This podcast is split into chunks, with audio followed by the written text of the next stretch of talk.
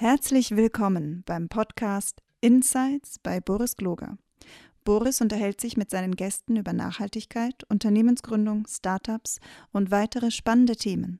Boris Gloger ist Autor, Vordenker für neue Arbeitsformen, Scrum-Pionier und Eigentümer der Boris Gloger Consulting GmbH.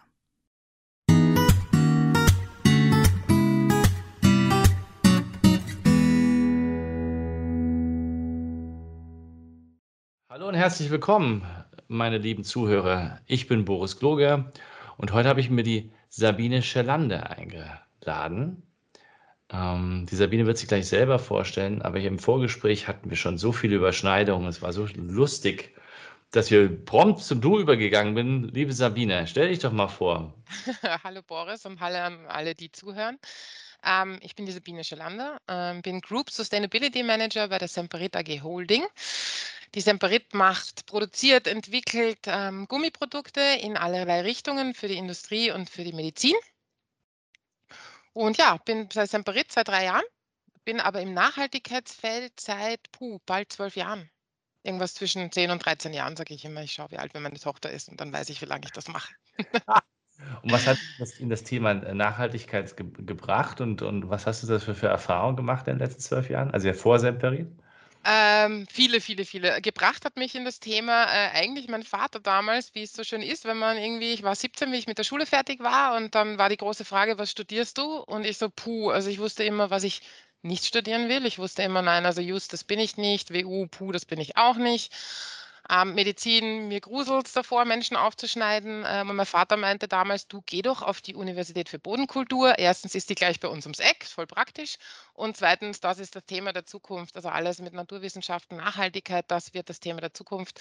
Da sieht er seine Tochter. Und ich habe mir gedacht, ja, okay, klingt gut, was Daddy sagt, muss man machen.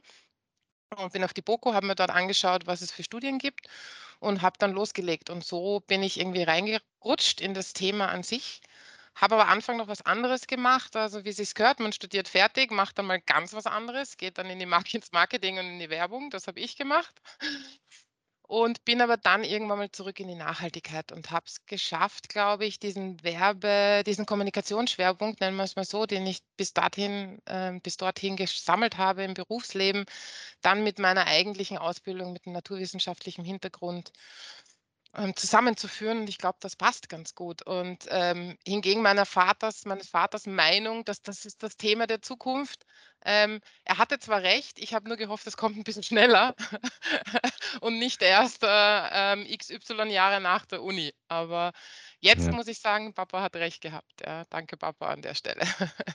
Er hat definitiv, also ich meine, ja, aber das ist ja tatsächlich so. Ich meine, das Thema nachhaltig ist ja schon uralt. Also ich kenne es auch schon aus den 80ern und war damals ja auch noch bei Greenpeace und habe hab da ein bisschen was gemacht. Und, ähm, aber es ist irgendwie veräppt. Ne? Dann sind wir alle irgendwie dann in die Wirtschaft marschiert und jetzt kommt es seit ein paar Jahren, dank, auch, auch dank der Greta zurück. Ähm, was fasziniert dich denn am Thema Nachhaltigkeit? Also was ist das auch für dich? Was, was, was ist das überhaupt? Also, das ist eine gute Frage. Das ist immer so die Königsfrage, oder? Was ist Nachhaltigkeit überhaupt? Ähm, ich glaube, Nachhaltigkeit hat ganz viel mit Einstellung zu tun, mit Mindset zu tun. Damit meine ich aber nicht, man muss jetzt vegan werden und nur mehr mit der Straßenbahn fahren oder mit dem Rad oder mit dem Lastenfahrrad. Ähm, das bitte auch nicht falsch verstehen, das ist natürlich cool. Ähm, aber es geht nicht nur darum, das, das zu machen, sondern es geht darum, auf viele, viele verschiedene Aspekte und Themen Rücksicht zu nehmen ja, und sich zu überlegen, was man tun kann, wie kann man handeln, wie kann man zukunftsorientiert handeln, wie kann man oder produzieren in unserem Fall beispielsweise. Ja. Es geht aber darum, auch, glaube ich, eine gewisse Begeisterung für das Thema zu schaffen und Innovationsleistung anzuregen. Weil es braucht ja die Innovation, es braucht die verrückten Ideen auch, um hier was machen zu können. Und man muss gleichzeitig irrsinnig gut können mit verschiedenen Themen auf der einen Seite, aber auch unterschiedlichen Stakeholdern, Erwartungen, ähm, Anforderungen. Also man muss seine Investoren genauso zufriedenstellen wie die Menschen intern. Man muss auf Diversität achten, die Mitarbeiter abholen, man muss äh, auf die Ressourcen achten. Also es ist so eine Bandbreite an, an Sachen, die man berücksichtigen muss oder die man adressieren kann. Vielleicht kann man es positiver formulieren. Und es ist definitiv nichts, und das reizt mich so, was 0 oder 1 ist. Mhm. Ähm, das ist auch in den Diskussionen. Ne? Also wenn dich jemand fragt, was müssen wir denn machen, um nachhaltiger zu werden? Oder ist das jetzt nachhaltig? Dann ist es immer so, uh, puh, naja, da muss man die Systemgrenze beachten und da muss man weiterdenken. Also es, ist, es gibt oft keine simple Antwort. Ja. Klar. Jetzt ist ein sehr komplexes und kompliziertes Thema und je nachdem, wie du dir das anschaust, natürlich. Aber ähm, es ist aber auch mehr, ich meine, du hast ja Kommunikation offensichtlich gemacht, aber es ist auch mehr als nur Nachhaltigkeitsberichte schreiben, oder? Was ja, womit ja jetzt viele, viele Unternehmen anfangen. Das finde ich so lustig. Und, und ich habe jetzt mal eine, so die ganzen Nach Nachhaltigkeitsberatungen hineingeschaut. Da, da steht Nachhaltigkeitsberichte schreiben. Und ich denke mir immer, ja, also wenn, wenn, wenn sich jetzt daraus äh, damit redu darauf reduziert, dass wir eine Beratung nach der anderen gründen, die Unternehmen die Nachhaltigkeitsberichte schreiben, ja gut, kann man machen. Aber ja, also nein, also das Berichtschreiben, da darfst du Nachhaltigkeitsmanager, glaube ich, sowieso nicht fragen, weil das Berichtschreiben ist so eine ganz eigene Geschichte. Ähm, kostet viel Kraft, kostet viel Zeit und kostet auch Zeit, die man braucht, um das Thema an sich voranzutreiben, ja, wenn man jetzt in, ins Unternehmen selber hineinblickt. Ja. Und es ist definitiv viel, viel mehr. Erstens brauche ich ja Inhalt, den ich in den Nachhaltigkeitsbericht schreiben kann. Das heißt, mhm. ich muss auch de facto was tun, weil sonst wird es Fahrt. Es geht auch nicht darum, Greenwashing zu betreiben und super fancy Berichte zu gestalten und, und die abzuliefern. Die sind natürlich sehr ansprechend und schauen lässig aus und man denkt sich per se, wow, die müssen gut sein, wenn sie so einen coolen Bericht haben.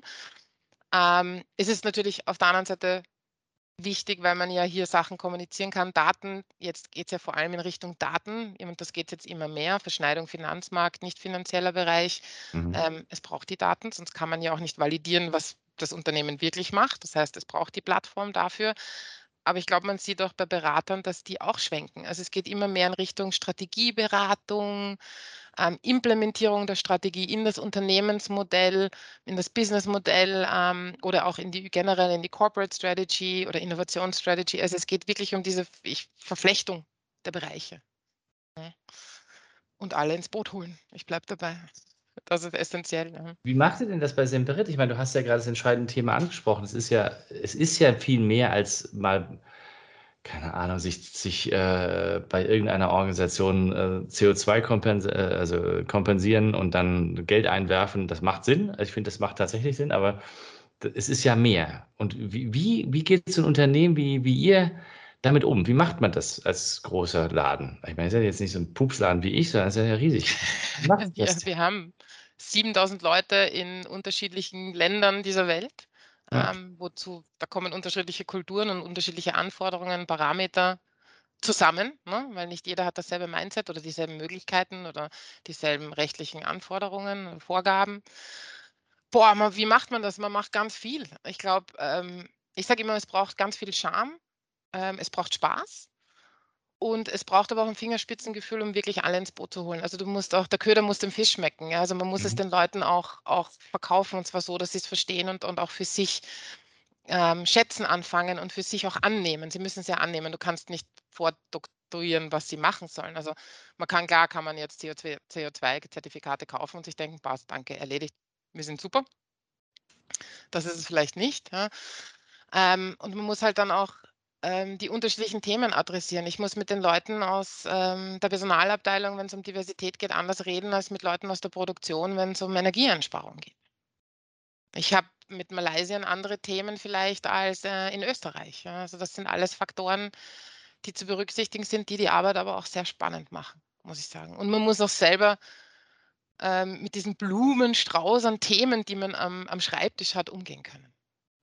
Ja, jetzt, äh, mich wundert es ja schon, also nein, Wunder ist, nein, Wunder ist das falsche Wort. Ich finde es bemerkenswert, nicht wundert, bemerkenswert, dass ihr ähm, bei Semperit, dass, ja, dass, dass du das, diese Stelle hast, dass ihr das macht, dass es da offensichtlich einen, einen, einen, äh, einen Kopf für gibt. Warum macht eine Firma wie Semperit das? Also ich meine, weil ihr seid ja klassisch, sorry, Gummi, ne? Also, jetzt vielleicht auch nicht nur der Kautschuk, das heißt, das hat jetzt nicht so wahnsinnig viel, das ist Petrochemie. Mhm. Ähm, gehört jetzt nicht zu den klimafreundlichsten Gewerben auf diesem Planeten. Noch nicht. noch nicht, ganz klar, noch nicht. Ähm, oder beziehungsweise bald, sagen wir mal so. Ähm, naja, die Gründe, warum man das macht, sind unterschiedlich. Das eine ist natürlich, weil man möchte, also weil man einfach was Gutes tun möchte und weil man sieht, man möchte den Mitarbeitern was Gutes tun, man möchte der Umwelt was Gutes tun, der Gesellschaft was Gutes tun. Also ich glaube, sehr viel ist intern getrieben. Wir sagen immer by heart oder a mhm. matter of the heart eigentlich, ja, ein Herzensthema. Es gibt aber natürlich auch andere Faktoren, ganz klar. Es gibt Risikofaktoren, eine Risikoanalyse. Man will Risiken und Chancen analysieren und natürlich auch ähm, adressieren. Mhm. Ähm, es gibt der Finanzmarkt, die Finanzseite, die ganz stark ähm, jetzt hier Fahrt aufnimmt und ganz klar sagt, okay, wir wollen unsere Gelder einfach in dorthin leiten, ähm, wo es in eine Richtung nachhaltige Entwicklung geht. Es kann sein, der Kundendruck, der dann kommt und die Kunden, die sagen, ja, aber wir wollen jetzt ähm, das Produkt X anbieten, das etwas nachhaltiger ist für unsere, wiederum unsere Kunden. Kann auch von Lieferantenseite kommen. Ähm, es kann auch sein für die Mitarbeiter. Also wie, wie gewinne ich neue Mitarbeiter oder wie halte ich meine bestehenden Mitarbeiter, indem ich auch sage, wir orientieren uns in Richtung Nachhaltigkeit. Wir wollen was machen für die Umwelt, wir wollen was machen für die Gesellschaft und ganz viel und ich glaube, den einen Grund gibt es eben wieder nicht. Es gibt halt Okay. wieder einen Blumenstrauß an Gründen und Faktoren, die da mitspielen. Ja. Das finde ich faszinierend, äh, dass du das so als Potpourri zeigst und nicht sagst, ja, wir wollen irgendwie eine Strategie und dann können wir unseren Markt bestehen und das machen wir jetzt und Greenwashing, sondern dass du das wirklich also vielfältig darstellst. Ja, auch eine Strategie umfasst ja unterschiedliche Themen, weil die Strategie kann natürlich sein, okay, wir wollen klimaneutral sein bei whatever, ja, ähm, irgendeine Jahreszahl dahinter stellen. Aber es ist ja nicht nur das, es geht nicht nur um die Umwelt, es geht um Menschenrechte, es geht um Soziales, es geht um Governance, es geht um Steuerung, um Risiko, Mitigation. Also da ist, ich glaube, es wäre frech zu sagen, das ist nur ein Punkt. Aber eine Strategie braucht es, eine Strategie braucht es deswegen, weil es braucht Ziele, es braucht klare Ziele. Ja. ja. Schon, ja, logisch. Und, und, ähm, und wie siehst du die, äh, die Industrie, die übrige Industrie? Ich meine, ich bin ja nicht so in der Industrie von Semperi drin, äh, Petrochemie. Wie, wie bewegt sich der, da die Industrie? Ist das jetzt, seid ihr, seid, seid ihr so ein, ein Outliner ähm, nach dem Motto, wir sind ganz vorne dabei oder ist, bewegt sich die ganze oh, Ich würde so gern sagen, wir sind ganz weit vorne dabei. ich arbeite hart daran, dass wir ganz vorne dabei sind. Ähm, Nein, also ich die die die Industrie bewegt sich, ja. Es ist natürlich eine, so wie du gesagt hast, eine Frage des Produktes und der Ausgangsstoffe. Ähm, manche können sich schneller bewegen, manche äh, langsamer, manche haben vielleicht früher angefangen, siehe, weiß nicht, Glasindustrie oder Textilindustrie, die hatten natürlich ja auch einen schon früheren Druck in die mhm. Richtung aus meiner Perspektive. Ähm, ich würde jetzt nicht sagen, dass Semperit ganz vorne dabei ist. Ähm, wir fangen ein bisschen später an, aber ich glaube, wir kommen ganz stark von hinten. Ganz, Mhm. ganz stark. Ähm, das Thema nimmt Fahrt an, auch in der gesamten Industrie. Und das kann ja auch nur sein, wenn die gesamte Industrie ähm, zusammenspielt, ja, weil einer allein ist zwar nett, ja, also wenn ein Dampfer wie Semperit anfängt, Fahrt aufzunehmen, ist das cool, aber es ist natürlich cooler, wenn es eine Flotte ist. Ja. Und, und das merkt man auch. Und ähm, wir sind zum Beispiel heuer ähm, der Initiative Together for Sustainability beigetreten. Das ist ein Zusammenschluss der Chemieindustrie, um die Challenges, also die Herausforderungen in der Lieferkette anzugehen. Und das ist etwas, da gab es gestern auch die große Zehn-Jahres-Konferenz und das ist schon cool. Also wenn man sieht, dass sich da alle zusammentun und gemeinsam was bewegen wollen. Die Schlagkraft, die man gemeinsam hat, ist eine ganz andere. Und ich glaube, viele Themen dieser Welt oder die uns beschäftigen, können wir nur gemeinsam regeln. Und ich bin auch keine Freundin davon zu sagen, ah, die Politik muss machen, dann werden alle anderen machen oder zu sagen, ah, der Konsument muss kaufen und dann wird der Rest folgen. Also ich glaube, es braucht es muss von allen Seiten kommen. Ja. Nee, ich meine, die Petrochemie steht ja vor einer Wahnsinnsherausforderung. Also ich habe letztens ein Interview mit dem Vorstand von BASF gehört, mir fällt mein Name leider mal wieder nicht ein, ähm, der dann ähm, gesagt hat, naja, also BASF alleine äh, verschlingt ein Prozent der Energie Deutschlands. Ähm, Glaube ich, oder? Hm. Und ja, das ist völlig irre. Und die Energie muss ja irgendwo herkommen. Wenn man, wenn man die CO2-neutral aus Solar und Wind her hernehmen will, brauchen wir massiv mehr Solar und Wind. Also alleine die Energieumstellung, die ihr da vor euch habt, ist ja gigantisch. Ja? Und ich habe ein anderes Webinar, ging es dann in Stanford darum zu sagen, naja, man könnte theoretisch alles aus Elektrolyse gewinnen, aber das geht, ist noch gar nicht erfunden, wie das gescheit geht. Also man könnte den Kohlenstoff aus der, so aus dem, aus der Luft rausholen, und, ja. aber mit Hilfe von Elektrolyse brauchst du aber noch mehr Energie. Also das ist ein echtes Thema. Ja, aber ich glaube, das ist ja genau das. Also das ist das, was man auch immer vermitteln muss den Leuten. Es gibt die Lösung für gewisse Probleme vielleicht noch nicht jetzt. Aber wir arbeiten dran, aber wir, wir wissen zumindest mal, was sind die Probleme. Und ich glaube auch, wenn jetzt der Finanzmarkt anfängt umzuschichten und das Geld auch in diese Entwicklungsbereiche geht und wir neue Technologien entwickeln können und wir wissen alle, wenn die Menschheit will, dann geht einiges. Ähm, dann werden sich auch die Technologien dafür ergeben, ja, und dann wird sich auch ähm, es ist ermöglicht werden, diese ganzen, den Energiebedarf, den wir da brauchen, zu decken, ja, durch neue Innovationsleistungen einfach. Ich weiß nicht, ob du Firmengeheimnisse ausplaudern müsstest, wenn du, wenn du die nächste Frage beantwortet, aber wie machst du das konkret, also bei euch? Wie, wie sieht denn so die Arbeit einer Sustainability Managerin aus und welche Projekte habt ihr denn da so, die, die vielleicht Vorbild für andere sein könnten und an was man auch denken kann?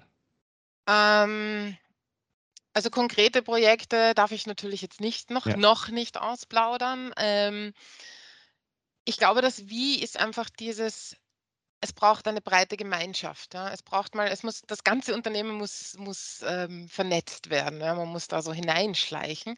Und ähm, es braucht das Bewusstsein, wir nennen das auch oft Conceptual Change.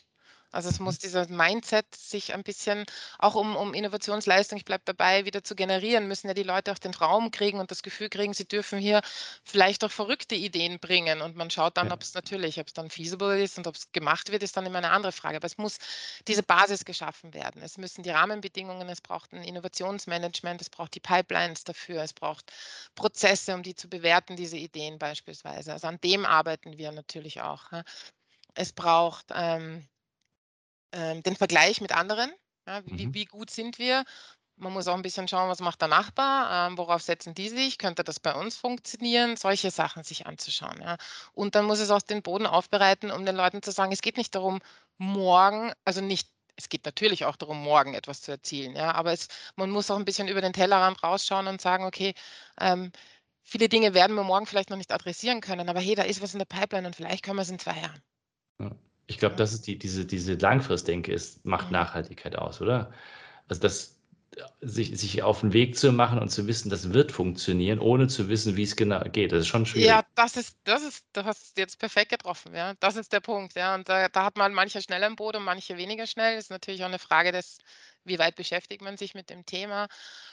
Ähm, das gilt halt auch zu mobilisieren, ja. Man muss eine Vision schaffen, von der man noch nicht ganz genau weiß, wie sie wie man sie erreichen kann, ja.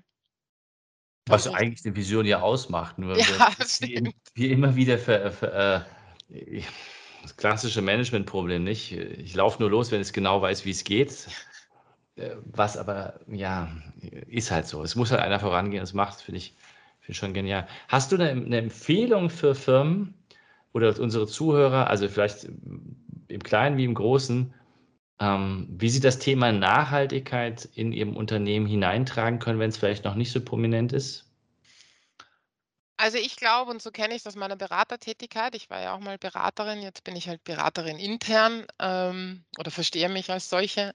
Ähm, man muss zuerst mal ganz genau sich auseinandersetzen mit: „Was mache ich eigentlich? Wer bin ich? Womit arbeite ich?“ Ähm, und das über alle Aspekte. Also, da bleibe ich jetzt bei ESG, ja, Environment, Social Governance. Mal alles analysieren, wirklich verstehen, mein Businessmodell verstehen, meine Impacts verstehen. Wo wirke ich mit meiner Tätigkeit vorgelagert, nachgelagert, im Unternehmen? Also, quasi, man schaut sich mal die ganze Wertschöpfungskette an.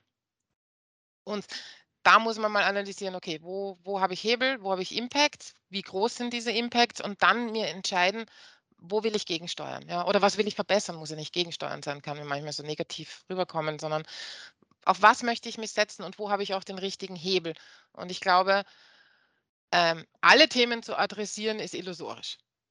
Also, ich kann nicht sagen: „Boah, ich rette die Welt alleine und ich tackle alle Probleme, die mir da so kommen, auch wenn sie mich nicht vielleicht wirklich betreffen, weil ich bin einfach ich möchte das jetzt einfach.“ Ist heroisch, finde ich super, ähm, ist vielleicht nicht immer zielführend. Ähm, das heißt auch sich beschränken auf das Wesentliche, was nicht heißt, ein Thema rauspicken und sagen: „Oh, das lässt sich auch gut verkaufen, das machen wir“, sondern auch 'n bisschen ehrlich sein und sagen: „Ja, also, hm, da haben wir Pain Points, da sollten wir vielleicht mal hinschauen und da müssen wir auch die nötige Transparenz schaffen, ähm, intern wie vielleicht auch extern.“ Das kommt natürlich immer aufs Thema an und dann zu sagen: „Okay, und das sind jetzt die Punkte, die wollen wir adressieren.“ Aber ich glaube, es braucht diese diese Vorarbeit. Das ist wäre mein Tipp an alle oder das ist mein Zugang, indem ich sage: „Gut, schauen wir uns das mal alles an.“ Viele Mindmaps zeichnen. Mhm. Ja, weil's 'n komplexes Problem ist und vieles miteinander zusammen jetzt warst du ja in der BOKU, das heißt, so mit Biodiversität kannst du ja was wahrsch wahrscheinlich was anfangen. Glaubst du, das ist das Nächste nach dem nach der CO2? Weil wir hatten hier 'n paar Diskussionen im Unternehmen, ähm, und auch mit dem Unternehmerstammtisch, dass eigentlich das eigentliche Problem die Biodiversitätsvernichtung grade ist und Ja, weil die macht uns halt auch kaputt irgendwann früher oder später, ne? Also, das ist halt einfach das brauchen wir, ja. Das braucht die Welt, um zu überleben, die Biodiversität. Ähm, ja, ich glaube, das ist 'n wesentliches Thema. Man sieht's ja auch schon kommen. Ich glaube, davor wird noch die Kreislaufwirtschaft kommen. Die Mhm. Rohstoffversorgung oder die Rohstoffsicherheit mit vielen Dingen. Da wird man umdenken müssen. Ich glaube, da wird auch die Gesetzgebung wahrscheinlich sich früher oder später draufsetzen. Wobei ich glaube eher früher als später. Sieht man ja schon, Green Deal hat viele Ziele auch in dem Zusammenhang. Sei es, dass es Abfallmanagement ist, Recycling oder ähnliche Sachen.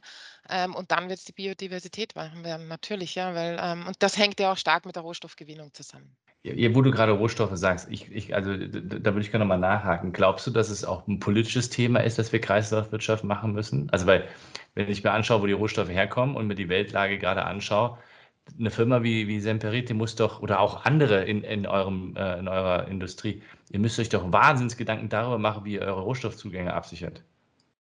Natürlich, ja. Keine Rohstoffe, keine Produktion. Also die Sicherheit der Rohstoffketten, also der, Entschuldigung, der Lieferketten ist natürlich ein wesentliches Thema, ja. Also ähm, ich glaube, da ist da ist dann auch wieder Zusammenarbeit gefragt. Also da wird es auf jeden Fall rechtliche Rahmenbedingungen brauchen. Es braucht übergeordnete Zusammenarbeit über Länder hinweg, ja, um auch ähm, ganze Logistikstreams aufzustellen, um das ja auch im Kreislauf früher oder später führen zu können und die richtigen Partner zu haben, die das dann verarbeiten, Distribu äh, die Distribution machen und so weiter und so fort. Ja. Also ich glaube, das ist auch etwas, das man wieder nur zusammen tackeln kann. Ja. Ja, ist das was, was, was, also was, was du ansprichst, ist ja, es gibt das Bewusstsein, gibt es, aber gibt es eigentlich auch die, die Kenntnisse, wie das geht? Also das ist, frage ich mich manchmal, weißt du, wir reden jetzt alle von Kreislaufwirtschaft und das klingt auf dem Papier ja trivial, nicht? Cradle to Cradle, pff.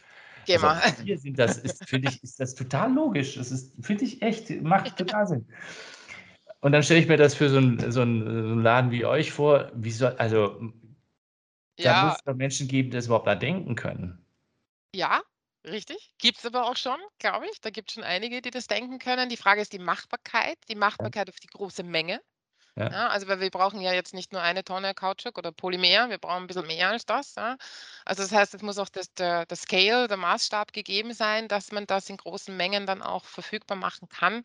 Ähm, der Preis dominiert leider natürlich auch immer noch ein bisschen. Ja. Also nicht so, dass man ähm, das gute Zeug kauft für ein bisschen mehr Geld. Ähm, das ist natürlich auch immer ein wirtschaftlicher Faktor, der da mitspielt.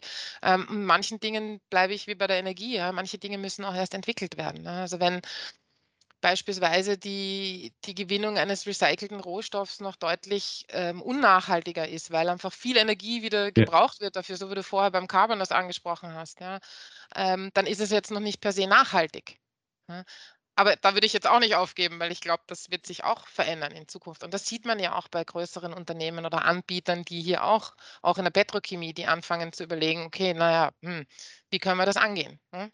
und dann die Technologie oder den Raum für Technologieentwicklung schaffen. Ja. Es ist ein gigantisches Thema, finde ich. Ja.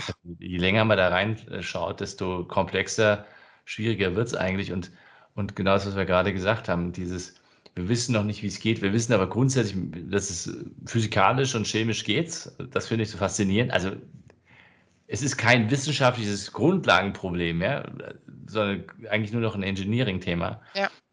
Was nicht heißt nur, ne, sondern es ist halt ein Wahnsinns-Engineering-Thema. Naja, es ist doch so wie bei Filmen, oder? Man fängt im Labor an und dann wird es größer und größer und, und es ist wie ein Feldversuch. Klingt jetzt banal, aber ja. Ja, auf den wir uns aber auch, glaube ich, einlassen müssen, oder? Ja. Wir, wir brauchen ihn ja. Also es ist, ich, äh, ähm, also so wie ich es momentan sich mir darstelle, ist, wir machen das oder es, es wird irgendwie eh alles zusammenbrechen. Und wenn es nur die Rohstoffketten sind, also wenn es nur die Rohstoffketten sind, wenn es, äh, wenn, also ist, ich glaube, das Problem ist so vielschichtig. Ähm, ich finde das genial, wenn, wenn, wenn Konzerne wie ihr euch da Gedanken darüber macht und das ähm, hinkriegen werdet.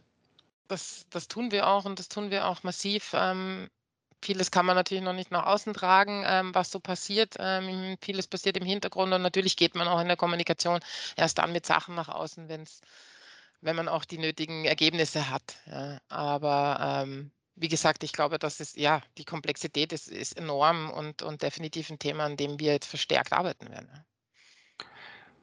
Als Welt auch. Also nicht als Welt. Na, hoffentlich als Welt. Muss mal Licht machen, oder funktioniert das dann besser? Hast du noch einen, ähm, einen letzten Tipp so zum Abschluss ähm, für den geneigten Zuhörer? wie er sich an diesem Thema vielleicht, wenn er, wenn er sagt, ja, das Thema interessiert mich, jetzt habe ich auch den Podcast gehört, bin da irgendwie drüber gestolpert, aber wo, wo sollte ich hinschauen? Welches Buch sollte ich lesen? Welchen Film anschauen? Wenn ich einfach Lust habe, mich damit mehr zu beschäftigen welches Buch soll ich lesen, welchen Film anschauen? Gott, es gibt so viele gute Dokumentationen, die man sich anschauen kann und egal, ob man Netflix hat oder Prime oder wie sie alle heißen mögen, die man nicht, nicht nennen darf wahrscheinlich. Ähm, ähm, ich glaube, man muss sich einfach mal anfangen zu engagieren und ich glaube auch, ich glaube, man sollte sich auch selber, also wenn man jetzt Konsument ist und wir sind alle Konsumenten, ähm, sich überlegen, was ist mir wichtig als Person? Ja, also ich sage immer, wenn mich jemand fragt, du bist Nachhaltigkeitsmanagerin beim großen Gummikonzern ja, oder Chemiekonzern, ähm, wie lebst denn du eigentlich privat? Ja, dann sage ich immer, ja, also ich bin jetzt auch nicht die, die nie ins Auto steigt. Hin und wieder steige ich halt doch ins Auto. Ja, weil, hm, ähm, aber ich esse zum Beispiel kein Fleisch. Also ich habe auch meine Schwerpunkte, wo ich dann sage, da bin ich relativ strikt. Und ich glaube, so ist es auch, wenn man anfängt, sich mit der Nachhaltigkeit zu, zu beschäftigen. Vielleicht ist das Thema Carbon nicht das Richtige für mich. Ne? Mhm. Vielleicht ist es aber das Thema Diversität ja, oder das Thema Menschenrechte oder was ich nicht, Gleichberechtigung ähm, oder äh, Lieferkettenmanagement, Rohstoffe. Ja, also Biodiversität, vielleicht sind mir die Tiere einfach so nah, wobei es sind nicht nur die Tiere. Also ich glaube, das braucht es und dann gibt es, gibt es Themen. Ich liebe Fred Lux, finde ich großartig. Ähm, der hat tolle Bücher, die man lesen sollte, ist ein Nachhaltigkeitsexperte. Ähm, und dann gibt es noch ganz viele andere, aber das würde ich eben, wie gesagt, da auswählen wenn ich weiß, was ist mein Herzensthema. Das ist mal ein interessanter Hinweis zu sagen, es gibt, das Feld ist so groß, sich einfach da engagieren, wo es, ähm, wo die eigene Leidenschaft für pocht, nicht? Ja, weil dann fahrt man auch Erfolge ein und die braucht man ja, um weiterzumachen, oder? Das war ein super Schlusswort. ja. Sabine, tausend Dank für deine Zeit. Sehr gerne. Es hat mir viel Spaß gemacht. Und ich freue mich darauf, wenn wir das vielleicht in einem halben Jahr oder so nochmal machen. Ja, dann habe ich vielleicht viele, viele Dann darfst du euch das Dinge. erzählen, wenn du was erzählst. ja. Dann erz erzählst du es bei mir. genau, das machen wir dann. Tausend Dank. Danke, tschüss. Ciao. Diese und weitere Podcast-Folgen findest du auf Spotify, Apple Podcasts, YouTube und natürlich auf der Website www.insights bei borisgloger.com. Boris Gloger Consulting ist deine agile Strategieberatung. Besuch uns auf der Website www.borisgloger.com.